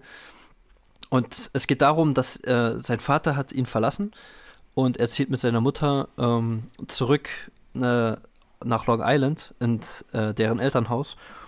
Und dort in Long Island, äh, in dieser Stadt, ähm, in der Nähe von dem Elternhaus, arbeitet sein Onkel Charlie, gespielt von Ben Affleck, ähm, in einer Bar. Und ähm, die Bar heißt Dickens. Und ähm, mhm. er fängt halt schon als kleiner Junge an, sehr oft dort rumzuhängen und mit, sich mit den Leuten dort zu unterhalten und mit seinem Onkel. Und findet dort so ein bisschen, ja, wie soll man sagen, in, den, in der Umgebung äh, so eine Art zweites Zuhause und in seinem Onkel Charlie ähm, so ein bisschen den Ersatzvater. Und ich finde, das hat mich wirklich so von der Inszenierung, von der Dramaturgie so ein bisschen auch, wie gesagt, an Good Will Hunting zurückerinnert. Und ich liebe Good Will Hunting. Und mir hat dieser Film einfach wahnsinnig gut gefallen. Ähm, genau. Und soll auch so ein bisschen an wahre Begebenheiten äh, anscheinend anknüpfen. Ich habe mich da noch nicht so mit befasst. Ähm, Lili Rabe spielt äh, die Mutter. Ähm, Mhm. Die kennt man auf jeden Fall auch. Die spielt bei American Horror Story, spielt sie mit. Und sie hat bei, oh, warte mal. Ähm, Weiß, genau, bei Weiß hat sie mitgespielt. Mit ähm, hier Christian Bale. Da hat sie auch ah, mitgespielt. Äh, hat sie die Frau gespielt von. von äh, Liz Cheney, genau. Ja, ähm, ah, ja, okay. Und genau, also wie Spannend. gesagt, Tenor bei mir auf Platz 3. Äh, mir hat er ausgesprochen gut gefallen. Ich bin gespannt, ob er irgendwie bei den Oscars abräumen kann. Ähm, lass mich da gerne überraschen. Ich würde jetzt nicht sagen, er wäre zu 100% ein Oscar-Kandidat, äh, egal in welcher Kategorie, aber ich würde mich auch freuen, wenn er da irgendwas abstauben kann. Ja. Das ist einer dieser Filme, no joke, der ist komplett an mir vorbeigegangen. Ähm, bis gerade wusste ich nicht mal, dass der existiert. Ähm, das ist, ja. äh, da war ich jetzt aber schon ein bisschen überrascht, weil Ben Affleck und George Clooney sind jetzt nicht kleine Namen. Also ähm, auf, auf Amazon Prime lief der, ja? Und genau, läuft der noch? Genau, auf Amazon, okay. genau, auf Amazon Prime ist der im Abo drin. Äh, ich bin aber auch zufällig drauf gestoßen, muss ich ehrlich gestehen. Ähm, beim ah, Durchgucken okay. von Prime halt. Genau. Ja. Okay, ja, spannend. Siehst du, das äh, habe ich noch was zum Nachholen. Ähm, interessant. Also gut, ich weiß jetzt nicht so von George Clooneys Regiekünsten habe ich bisher leider nicht viel Gutes gehört, aber boah, Ben Affleck habe ich schon lange nicht mehr in einer guten Hauptrolle gesehen, muss ich sagen. sozusagen. Also ich lege ihn dir sehr gerne ans Herz, äh, guck ihn dir auf jeden Fall mal an und äh, bin gespannt, was du denn dazu sagst. Ja, ja ich, bin, ich, bin, ich bin gespannt, was äh, dabei rumkommt. Ähm, ich würde mal weitermachen. Ähm, ich gerne. habe nämlich als nächstes äh, einer der wenigen wirklichen Zeichentrick-Animationsfilme, die ich im letzten Jahr gesehen habe. Und das ist mhm. tatsächlich mhm. auch eher so einer gewesen, der wird wahrscheinlich an vielen vorbeigegangen sein, weil das ähnlich wie äh, Tenderbar halt so ein Apple TV Exclusive war. ähm, also eins, was, was du quasi nur über Apple TV, äh, dieser anderen Streaming-Dienst, äh, für 5 Euro im Monat äh, kriegen konntest. Und das ist der Film Wolf Walkers von Tom Moore und Ross Stewart. Es geht um ein junges kleines Mädchen, ähm, der Vater ist Jäger im Wald und muss quasi die ganze Zeit die Wölfe vor der Stadt zurückhalten, ähm, damit sich Menschen und Wölfe äh, quasi nicht ins Gehege kommen und das Mädchen, das äh, freundet sich aber relativ schnell mit so einem, ähm, wie soll ich jetzt sagen, Gestaltwandler an, der halt auch ein Wolf ist auf der anderen Seite. Ähm, dementsprechend mhm. entstehen dort Sympathien und sie ist halt sehr schnell auf der Seite der Wölfe ähm, und will natürlich helfen, dass dass äh, die Wölfe existieren können, aber auch die Menschen irgendwie existieren können. Aber natürlich, wie in vielen solcher Filme, ähm, gibt es dann trotzdem Konflikte. Nicht nur, dass hier der Zeichenstil sehr besonders ist, den ich sehr schön fand, sondern halt auch der, der, der, der Film hier so ähm, Sachen wie Koexistenz äh, zwischen Mensch und Natur so ein bisschen mit anspricht. Ähm, und genau solche Probleme halt herausarbeitet, das Ganze sehr, äh, wie soll ich ja sagen, kindgerecht verarbeitet, aber auch Erwachsene wie ich daran sehr viel Gefallen finden können. Ähm, ich habe am Schluss schon ein paar Tränen vergossen. Es ist sehr rührend oh. und sehr emotional und eine sehr schöne Geschichte einfach, die ähm, ja einfach, einfach gerade weil sie so klein und so schön eingefangen ist, wundervoll funktioniert. Und dieser Zeichenstil ist wirklich, glaube ich, das äh, außergewöhnlichste und das Schönste, was ich in den letzten Jahren so im Zeichentrick-Animationsbereich gesehen habe, um ganz ehrlich zu sein. Mhm. Ähm, ich muss aber fairerweise dazu sagen, dass mir die ganzen Pixar-Sachen aus dem letzten Jahr noch komplett fehlen. Also da mhm. habe ich auch noch Nachholbedarf, aber ich habe, muss ich ganz ehrlich sagen, bitte, jetzt nicht so viel Gutes davon gehört. Bitte, bitte, bitte, guck, bitte guck dir nicht Encanto an. Nicht Encanto, okay. Nein, bitte. Merke ich mir. Vielleicht gucke ich ihn mir an und wir sprechen äh, in der nächsten Zeit und in, darüber in unseren schlechtesten Film. Wer weiß. Ja, ähm, gerne ähm, um sozusagen, wer da so mitspricht, weil das ist ja im Original manchmal ganz interessant. Äh, wir haben Sean Bean, der hier jemanden seine Stimme leiht. Wir haben, äh, okay, der Rest ist eher, ja, ich sehe gerade, es ist eher unbekannte Namen, aber sehr, sehr gutes Voice-Acting auch gerade in der Originalsprache. Ähm, ich habe den sehr genossen. Findet ihr, wie gesagt, auf Apple TV. Äh, plus diesem äh, Apple Streaming-Dienst, den ich äh, zum iPhone 11 dazu geschenkt bekommen habe für ein Jahr, äh, weswegen ich den Film auch geguckt habe. Ähm, und ja, ich würde sagen, guckt euch den mal an, gebt ihm eine Chance, weil ich fand den wunderschön. Ich fand den sehr, sehr schön, sehr emotional, sehr mitreißend. Ohne dass es dabei irgendwie nervige Lieder gibt, ähm, bin ich leider nicht so ein großer Fan von. Also kommt auf die Lieder auch drauf an. Also Coco ist so eine ja. ganz große Ausnahme, ähm, würde ich sagen. Ähm, und also ein paar Musicals auf jeden Fall auch, aber in der Regel mag ich es dann, wenn auch Animationsfilme in ihrem Stil treu bleiben. Und es hat so was äh, leichtfüßiges, Verrücktes und Schönes, was da irgendwie zusammenspielt. Aber auch was Düsteres. Was Düsteres okay. auch, was Düsteres aus. Ja, genau. Das ist mein Platz 3 gewesen. Wolf Walkers. Klingt interessant. Ich habe auch gerade mal nebenbei nachgeguckt. Ähm, der Zeichenstil sieht echt nice aus. Also auch wieder ja. so wirklich weniger Animation, sondern gezeichnet, ne? Oder zumindest genau. sieht das aus wie gezeichnet.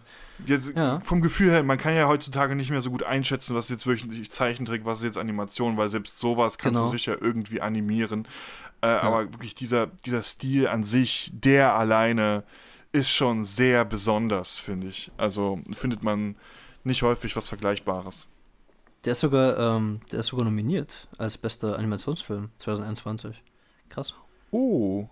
Ah ja, für die Oscars war der nominiert, ne? Ja. Ja, aber hat nichts gewonnen, glaube ich. da hey, ist, so, ich, war, war die schon oder? Die Oscars 21 waren schon, ja.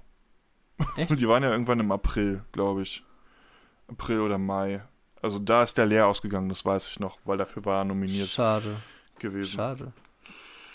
Hm. Na gut. Genau, das war mein Platz 3. Aber klingt, klingt gut, klingt gut. Auf jeden Fall, auf jeden Fall. Schauen dir auch mal an, wenn, wenn dir der, der Sinn danach steht. Ich weiß, so für Animations- ja. und Zeichentrickfilme braucht man immer noch mal so eine extra Zeit. Da muss man sich auch richtig drauf einstellen können irgendwie. Ja. Ähm, ist bei mir nicht an. anders. Aber das ist hier wirklich eine sehr, sehr gute Empfehlung von meiner Seite aus.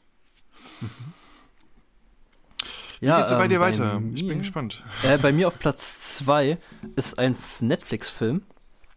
Und äh, mit Jack Gyllenhaal in der Hauptrolle. Ähm, Im Prinzip ist es eigentlich nur Jack Gyllenhaal, der da mitspielt.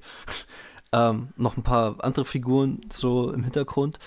Und ähm, es ist ein Film von Antoine Fuqua, ähm, den man ein halt kennt. Remake, aus, ne? Genau, von einem schwedischen Film oder dänischen Film. Ja. Ähm, ich habe den dänischen Film, äh, oder schwedischen, ich weiß nicht, skandinavischen halt, ähm, den habe ich dann im Nachhinein auch noch gesehen. Ähm, ich finde beide sehr gut. Und ähm, ich habe mich aber für den von Antoine Fuqua entschieden, weil ich das Remake halt als erstes gesehen habe. Deswegen habe ich einfach den genommen. Ähm, ich finde, viel nehmen die sich auch nicht wirklich. Ähm, und zwar The Guilty. Ich weiß nicht, ob du den schon gesehen hast. Nein, also ich, ich weiß, dass es davon zwei Filme gibt. Äh, und ich habe beide Filme so am Rand mitbekommen, aber ich habe auch beide nicht gesehen, leider. Okay, dann gebe ich dir auf jeden Fall den Ratschlag nachzuholen, egal welchen, das ist scheißegal. äh, weil die nehmen sich wirklich nicht viel, kannst das Original gucken oder auch das Remake, ist wirklich egal. Ähm, und es geht um einen Polizeibeamten, der in der ähm, äh, Notfallzentrale arbeitet und dort halt tagtäglich äh, Anrufe bekommt und den Leuten versucht zu helfen.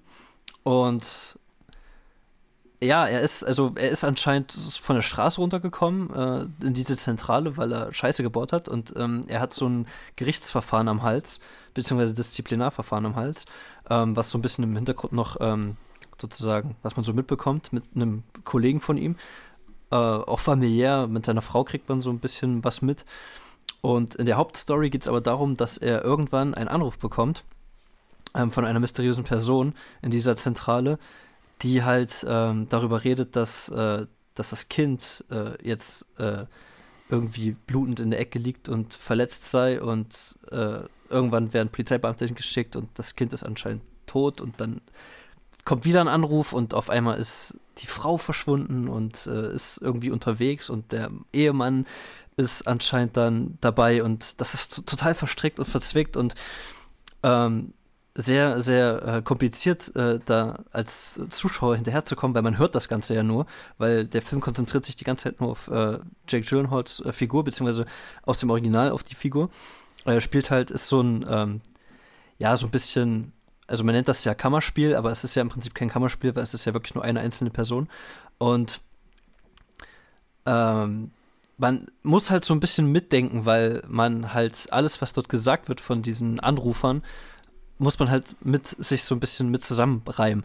Und die Auflösung des Films, hui, also ich kann echt nur, ich kann den echt nur empfehlen, weil die Auflösung geht echt an den Magen. Die ist uh. wirklich echt heftig und ähm, sehr spannend inszeniert. Wie gesagt, man muss so ein bisschen Grips, also ein bisschen Gehirnschmalz mitbringen. Man sollte den jetzt nicht abends einfach so gucken äh, an einem verregneten Sonntag. Man, also doch, zu einem verregneten Sonntag passt er, aber man sollte ihn halt jetzt nicht gucken, wenn man gerade äh, im Schlafmodus ist und äh, den nächsten ausspannen will.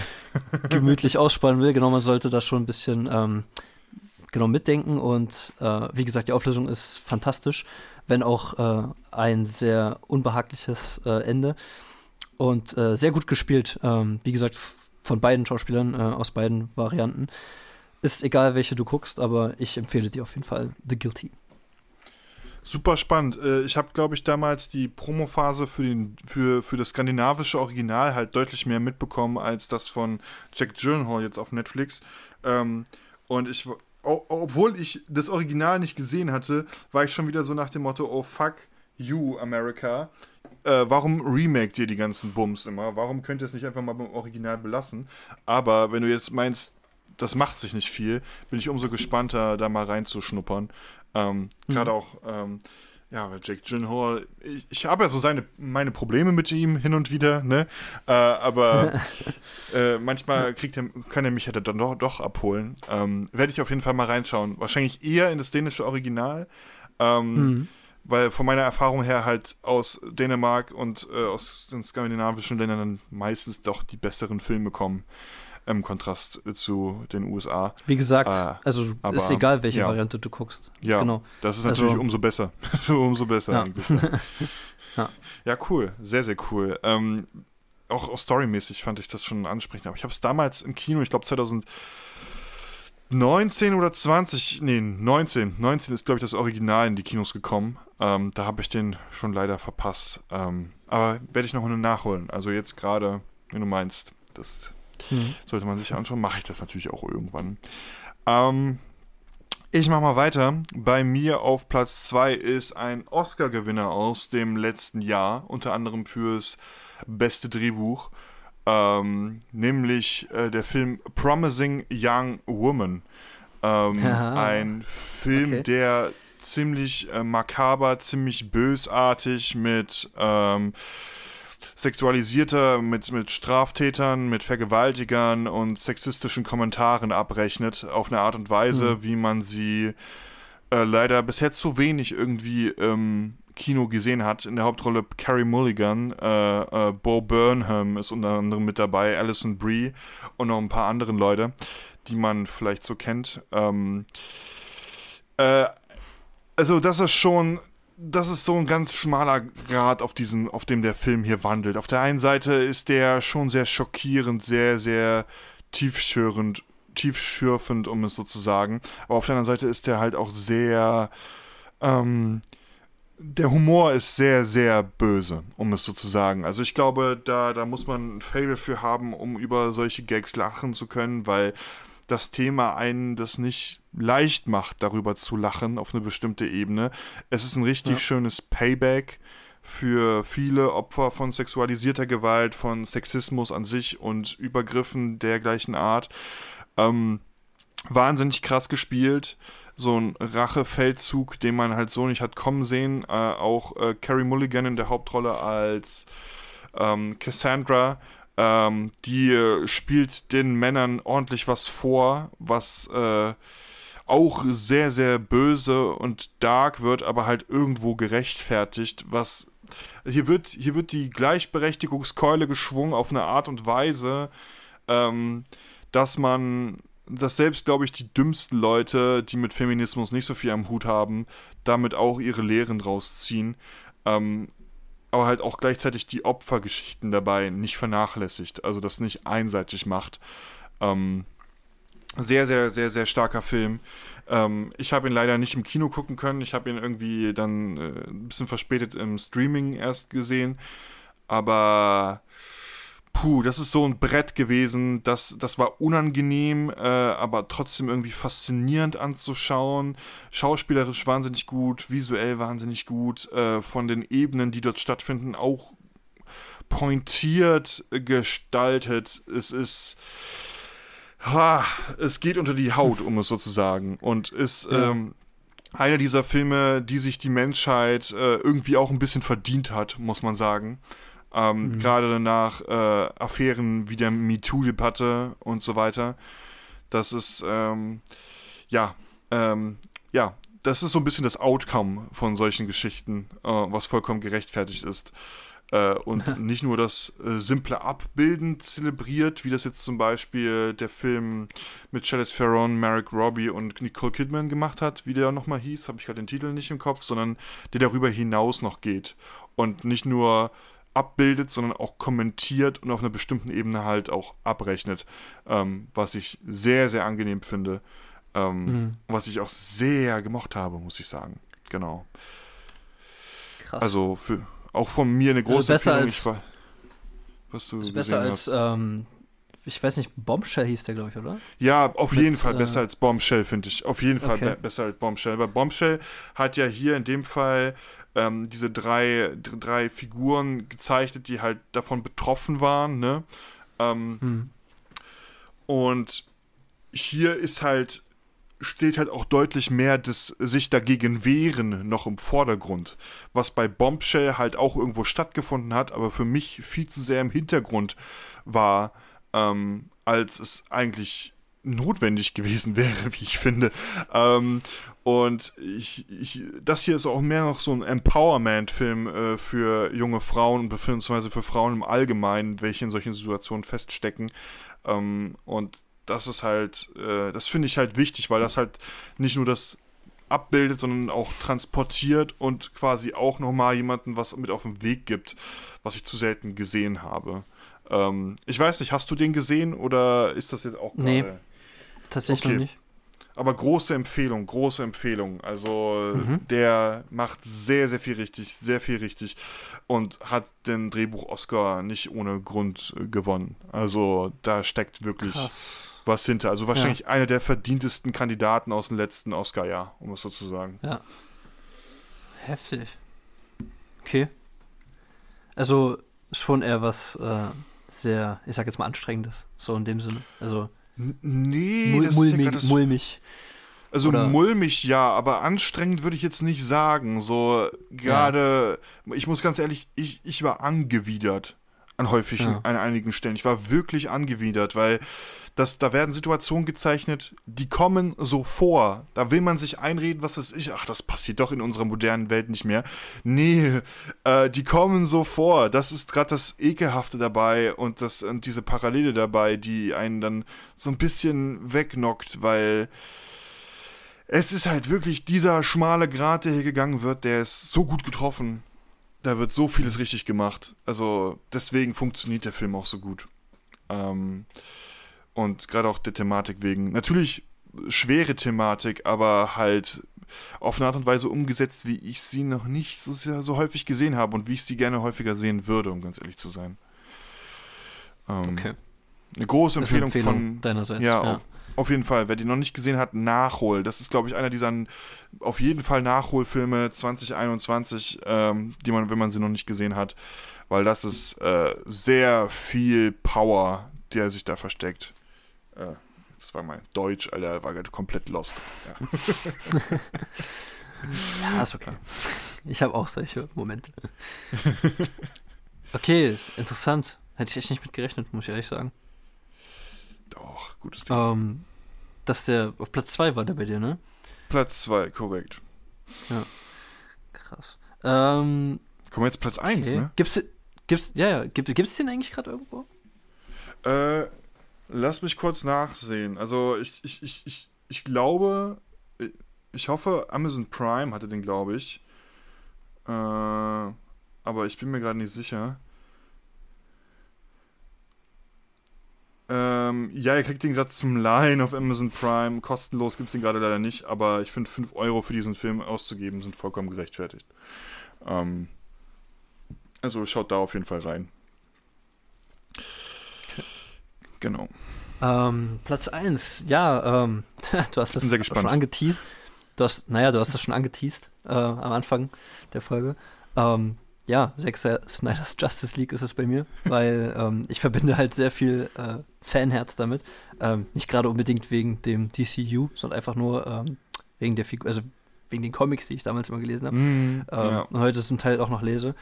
und ich muss auch ehrlich sagen, wenn ich mir den jetzt vergleiche mit äh, Spider-Man No Way Home, finde ich, dass das MCU gerade sowieso, darüber haben wir uns ja auch unterhalten, gerade sowieso mit dieser vierten Phase so ein bisschen. Also ich finde schon, dass das genau, das MCU schießt sich so ein bisschen gerade ins Knie. Ähm, ich habe schon viel über den Film gesagt, deswegen will ich jetzt nicht mehr so viel Zeit wir ähm, haben äh, diesem Film eine, eine ganze Folge gewidmet, tatsächlich. Ja. Ähm, die ihr euch äh, reinziehen könnt. Eine der wenigen Folgen, die wir im letzten Jahr gemacht haben, aber die ist dafür auch bombastisch geworden, könnte man sagen. Äh, da haben wir schon, ich glaube, über knapp zwei Stunden über dieses Ding gesprochen. Ähm, hört da auf jeden Fall rein. Ich glaube, da können wir, da haben wir schon, wir haben schon sehr viel zu diesem Ding gesagt, auf jeden Fall. Ähm, hm. Aber um, um auch nochmal, also ja, fuck it. Erstmal nochmal deine Meinung kurz und dann würde ich nochmal was dazu sagen wollen. Äh, ja, wie gesagt, also ich finde halt, äh, man kann ja über Zack Snyder sagen, was man will, aber ich finde, ähm, inszenatorisch fand ich den echt stark und im, im Gegensatz zu Joss Whedons Variante auf jeden Fall ein wirklichen Genuss. Ähm, ich hatte sehr viel Spaß mit dem Film. Ich fand der, also Zack Snyder ist so ein typischer äh, Style over Substance-Typ.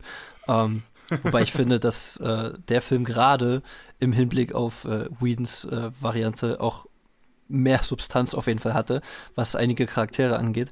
Und, auf jeden Fall. Ähm, ja, äh, ich finde, der ist einfach, also mir macht der einfach unheimlich viel Spaß und ähm, ich finde einfach diese Geschichte, die halt auch wieder so ein bisschen den Mittelfinger, beziehungsweise den Finger an sich äh, auf äh, Hollywood zeigt, also gen Hollywood zeigt, ähm, ist ja auch sehr wichtig, äh, wo man halt wieder sieht, dass Studios sehr oft die Oberhand haben oder sehr, sehr, also wirklich sehr, sehr oft die Oberhand haben.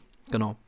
Ja. Korrekt. Also das, der das Film allgemein. macht den der Film macht in vielerlei Hinsicht den Mittelfinger und äh, nicht nur unbedingt wegen der Lauflänge, ne, ähm, die ja irgendwie so ja. knapp vier Stunden ist, ähm, weswegen der leider so ein bisschen kinountauglich geworden ist, weil ich muss ganz ehrlich sagen, das wäre, also den im Kino zu sehen mit dieser Lauflänge, oh, wäre das wäre schon was Heftiges gewesen. So, da wäre halt eine Pause ja. wirklich angebracht gewesen.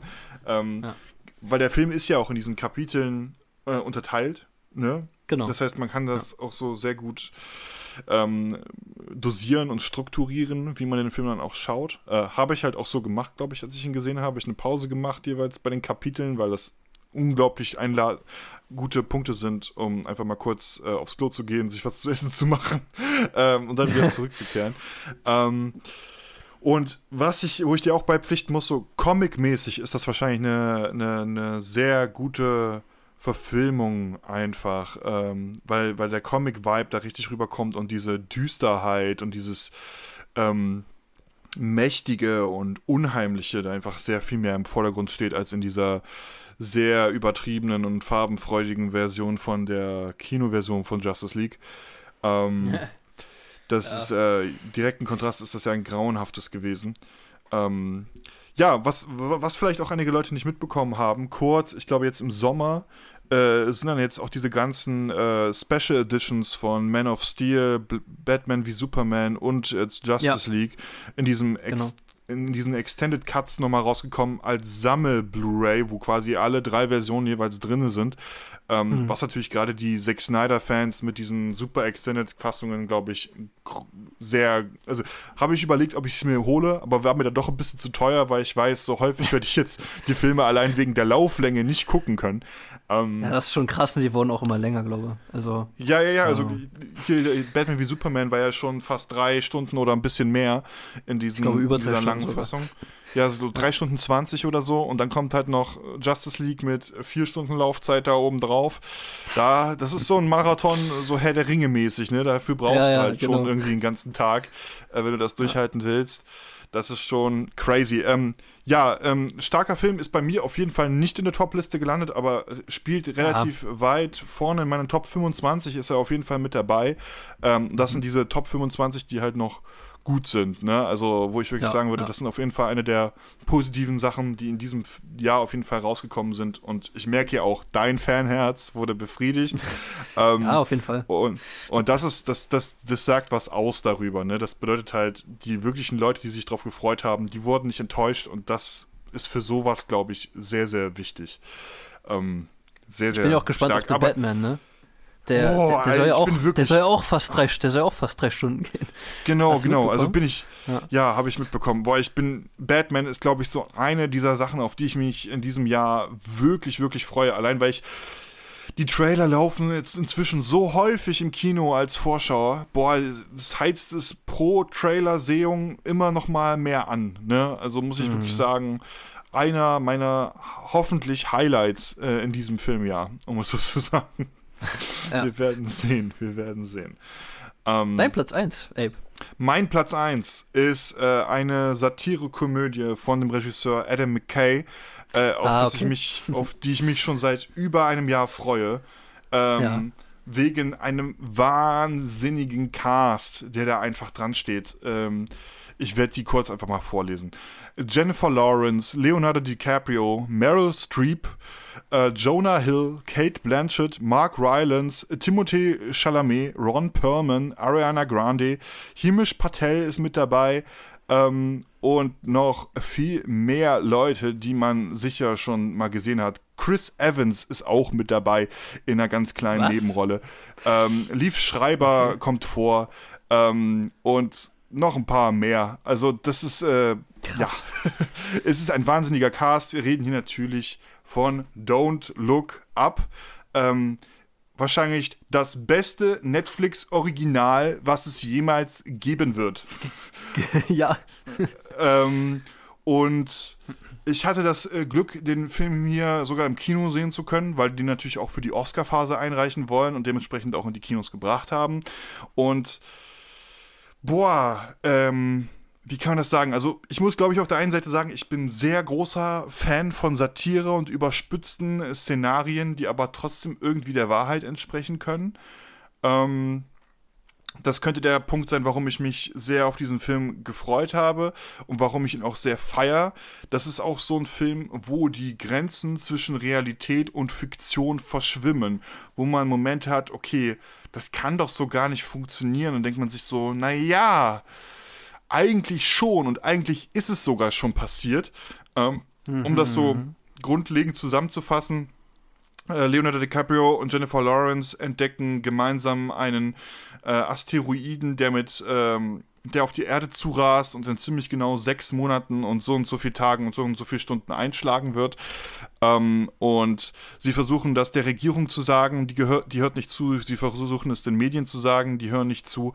Ähm, und weil, weil die Regierung nur die Wahlen im Kopf hat und die Medien nur das im Kopf hat, was man gut verkaufen kann und gut an die Öffentlichkeit bringen kann.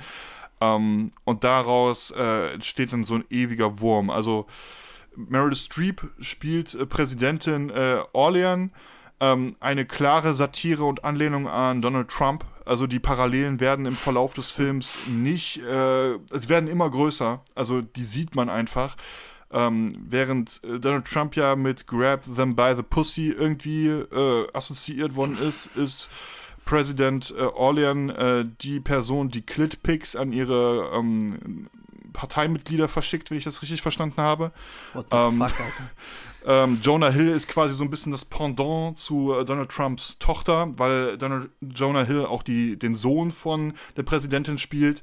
Ähm, Jennifer Lawrence spielt so einen, so einen, so einen leichten Hipster-Wissenschaftler, der sich ständig äh, ein bisschen Crack und ein bisschen Gras reinzieht.